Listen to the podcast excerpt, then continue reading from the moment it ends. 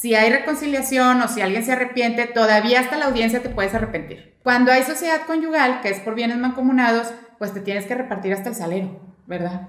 Hay gente que te puede divorciar por 4 mil pesos. Te divorcias y al día siguiente te puedes ir a casar.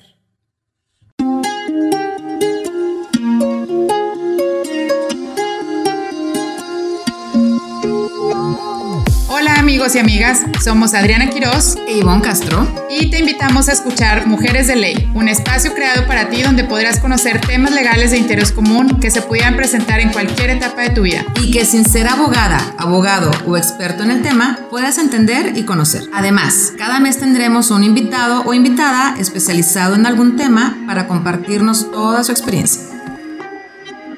Hoy presentamos Divorcios.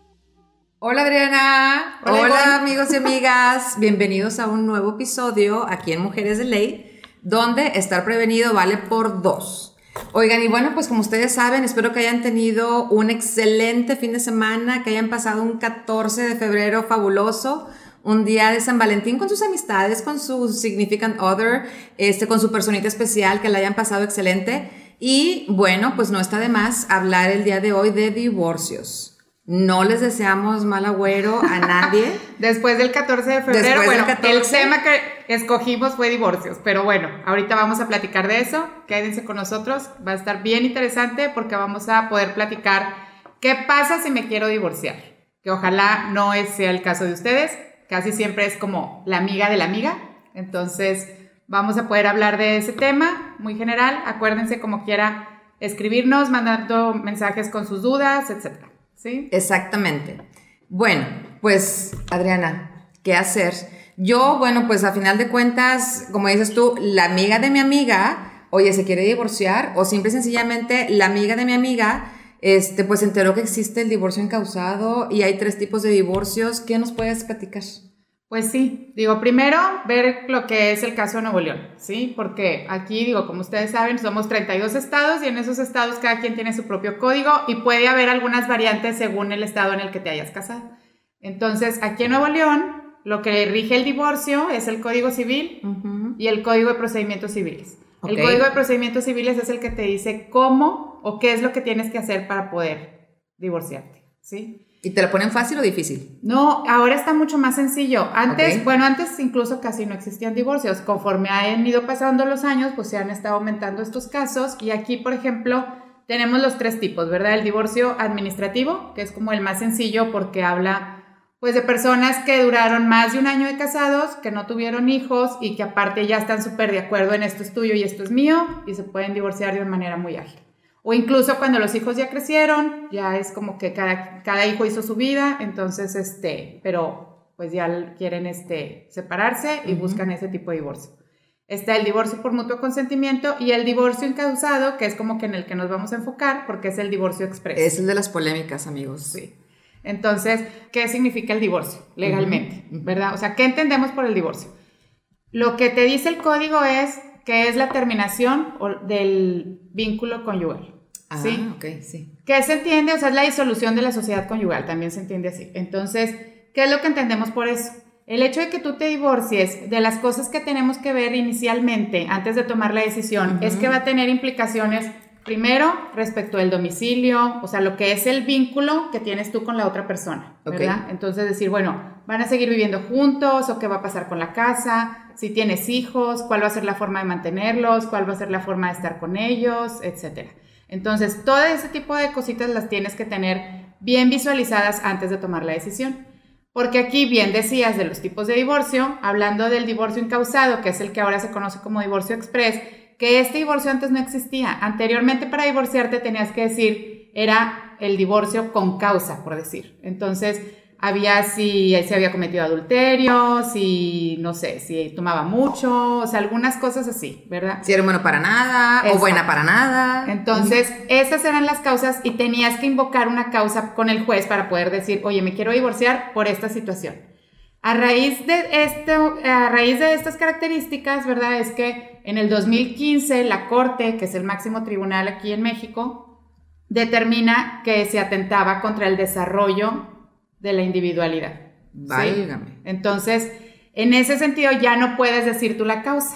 Entonces, lo que tienes que establecer es nada más, oye, me quiero divorciar y con eso basta. Aunque la otra persona ni sepa o no esté de acuerdo, etc. Ese es el divorcio incausado, que es el divorcio que más está llevando a cabo ahorita en los juzgados. Bueno, pues exactamente, es el que más se lleva a cabo. De acuerdo a las estadísticas de la INEGI, muchachos, del 2019, digo porque lo acaban de sacar el Ajá. 30 de septiembre del 2020, pero según el 2019, imagínense, hubo a nivel nacional 63% de los divorcios fueron incausados. Eso es a nivel nacional. Nuevo León, no les quiero ni contar, es arriba del 80%. ¿Y sabes por qué? Porque como De ahora es, bien ágil, porque ahora, antes te tardabas un poquito más, ahora es de 15 a 45 días quedas divorciado. Entonces, parte de, o sea, es nada más una audiencia, realmente haces la demanda, que es un escrito, digo, sí, la verdad que se requiere como tener la asesoría de un abogado. El trámite a veces te puede costar, digo, claro, hay de todo tipo, ¿verdad? Pero claro.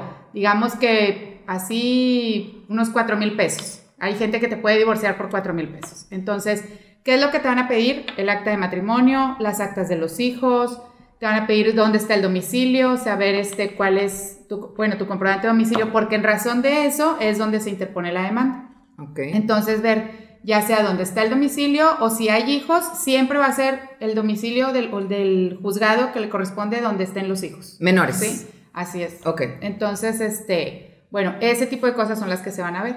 Entonces, ahí vemos con el incausado, pues ya es muchísimo más ágil, ¿verdad? Este, ¿qué es lo que va a pasar? Las implicaciones. Una es el domicilio, como decíamos, te tienes que poner de acuerdo de quién se va a quedar viviendo en esa casa, ¿verdad? Porque alguien se tiene que salir. Entonces, eso se tiene que establecer desde la demanda, decir, bueno, ¿dónde va a estar el domicilio y quién se va a quedar ahí? Lo que es súper importante respecto de los hijos, la patria potestad y la custodia. Claro. ¿Qué quiere decir eso?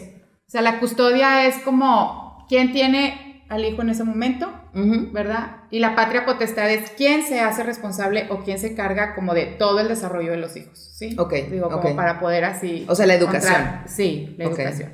Entonces, lo que es los alimentos o la pensión alimenticia, como bien se le conoce, se refiere a el gasto de salud, el gasto de comida, la manutención, cuánto cuesta llevarlos a la escuela, si les tienes que comprar Cosas. Oye, Adriana, pero yo tengo entendido que en la pensión alimenticia, por ejemplo, si hay un cónyuge o, o una de las dos partes nunca trabajó, en la pensión alimenticia la otra persona también puede entrar. Bueno, lo que pasa es que ahí también, por ejemplo, si no ha trabajado la otra persona, Ujú. también tienes que ver si estás casado por bienes separados o por sociedad conyugal. Ah, ¿Verdad? ok. Entonces, que se le llaman bienes mancomunados. Ok. Entonces ahí, por ejemplo, si optaste por casarte por bienes separados y nunca trabajaste, está obligado la otra persona a darte una compensación, que es como todo lo que tú no lograste obtener durante el tiempo que estuviste casado. Entonces el juez va a determinar cuál va a ser esa compensación. ok. Porque al estar por bienes separados, pues es, digamos, más sencillo la separación en el sentido de esto es tuyo y esto es mío, ¿verdad? O sea, lo que cada parte contribuyó al es. matrimonio. Cuando hay sociedad conyugal, que es por bienes mancomunados, pues te tienes que repartir hasta el salero, ¿verdad? O sea, decir, oye, si tienes un tapete, si tienes un cuadro, si tienes X. Entonces, Oye, si por decir ejemplo yo queda con matrimonio y yo ya tenía mis cosas. Mis cosas, llamémosle, yo ya tenía una camioneta, yo ya tenía un carro, perdón, yo ya tenía una camioneta, yo ya tenía una casa, este, que estaban a mi nombre y que las adquirí previo Ajá. al matrimonio. Eso, aunque esté por bienes separados, eh, entra, no, lo que entra, me lo pueden... previo no entra en la sociedad conyugal. Ok. Es más que nada a partir del día que te casaste para Todo adelante. lo que se crea. Y por ejemplo, hay gente que se casa por bienes separados y luego no hace, o sea, de alguna manera tienes que estar actualizando esos bienes, ¿verdad? O igual, puede ser que te casas por sociedad conyugal y después a los 10 años dices, oye, pues ya hicimos esto, o puse un negocio, entonces queremos separar los bienes, decir esto es tuyo, esto es mío, se puede hacer esa diferencia. ¿sí? Ok. Entonces veíamos en el incausado, bueno, como en cualquier divorcio, tiene que quedar claro la cuestión del domicilio, la cuestión de los hijos, ¿verdad? La compensación en caso de que alguno no haya, no haya No trabajado trabajado. durante ese tiempo, o que no, no tanto que no haya trabajado porque hay gente que trabaja en casa, ¿verdad? Pero, ah, no, pero como- que, o sea, pero digamos, en el IMSS. Exacto. Como mencionábamos en el episodio anterior, chicos, Sí. véanlo. Entonces, más que nada en ese sentido. ¿verdad? Esas son de las partes como que tienes que tomar en cuenta incluso antes de tomar la decisión, por todas las implicaciones que va a tener.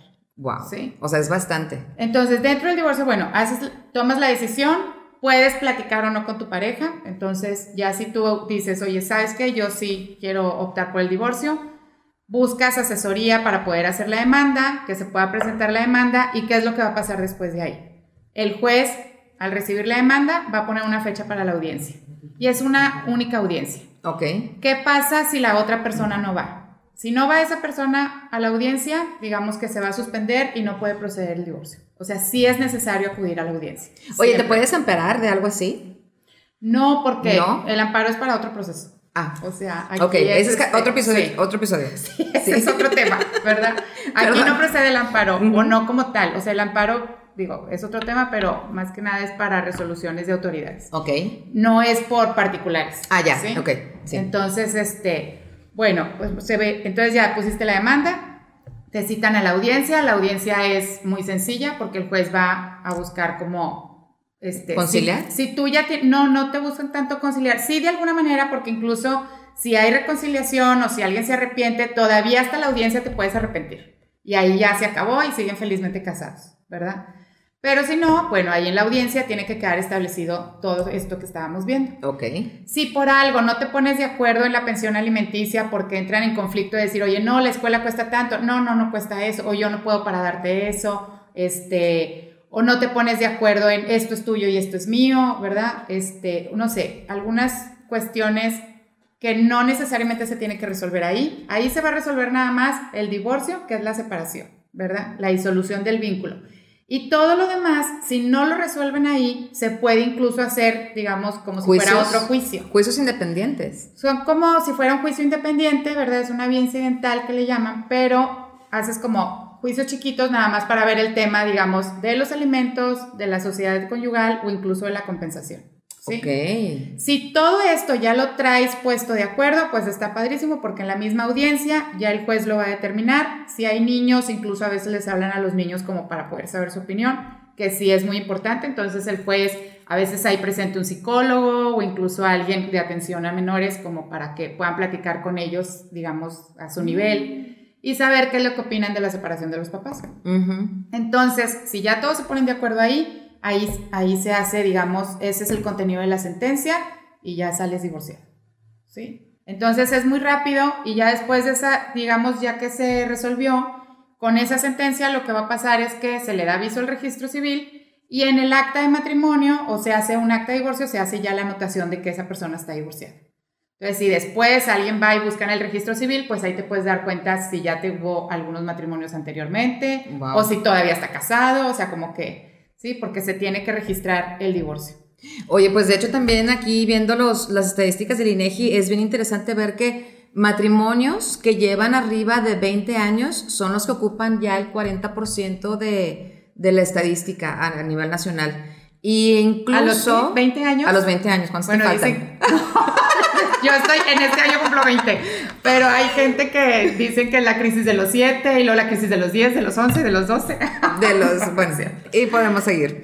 Pero sí, fíjate, a los 20 años de matrimonio normalmente este, 40% de esos divorcios pasan a mejor vida. Y otra cosa interesante que alcancé a ver es que la media en edades... Ajá, la edad. la- ah, bueno, sí, gracias. La media en edad para hombres que deciden divorciarse es alrededor de entre 40 y 41 años, pero pregúntame cuál es la de las mujeres. En el segundo aire de los hombres. En el segundo aire de los hombres. En el segundo aire es cuando dicen, mejor me divorcio. Pero las mujeres ahí andamos, ¿en ¿eh? cuál? En los 39.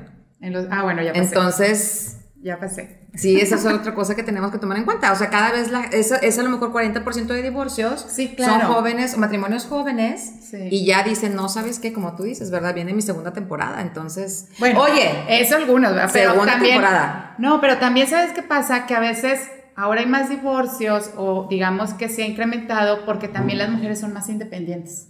Entonces, el hecho de que eres independiente, pues ya de alguna manera dices, oye, no necesito estar contigo porque me, me alimentas, porque me das la ropa, porque me das esto, me das esto, sino soy autosuficiente, entonces esa parte hace que a veces se tome la decisión por las mujeres y pues yo supongo que en esa edad, ¿verdad? E incluso los mismos hijos, a lo mejor los hijos ya están viendo una situación que se dan cuenta y pues son ellos que te motivan, ¿verdad? O te empujan, eh, en cierta forma. Este, oye, otra cosa interesante. Yo sabía o había escuchado, no sé tú que sepas, que cuando te divorciabas, imagínate que te divorcias porque había un tercero en discordia ahí, ¿verdad?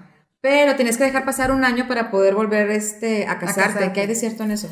No, ya no. O sea, sí se quedó así como que establecido en algunos códigos de que tiene que pasar el año, pero ahorita, digo, como veíamos lo del desarrollo de la personalidad, entonces, como se protege ese concepto, bajo ese concepto, pues ya es, te divorcias y al día siguiente te puedes ir a casar.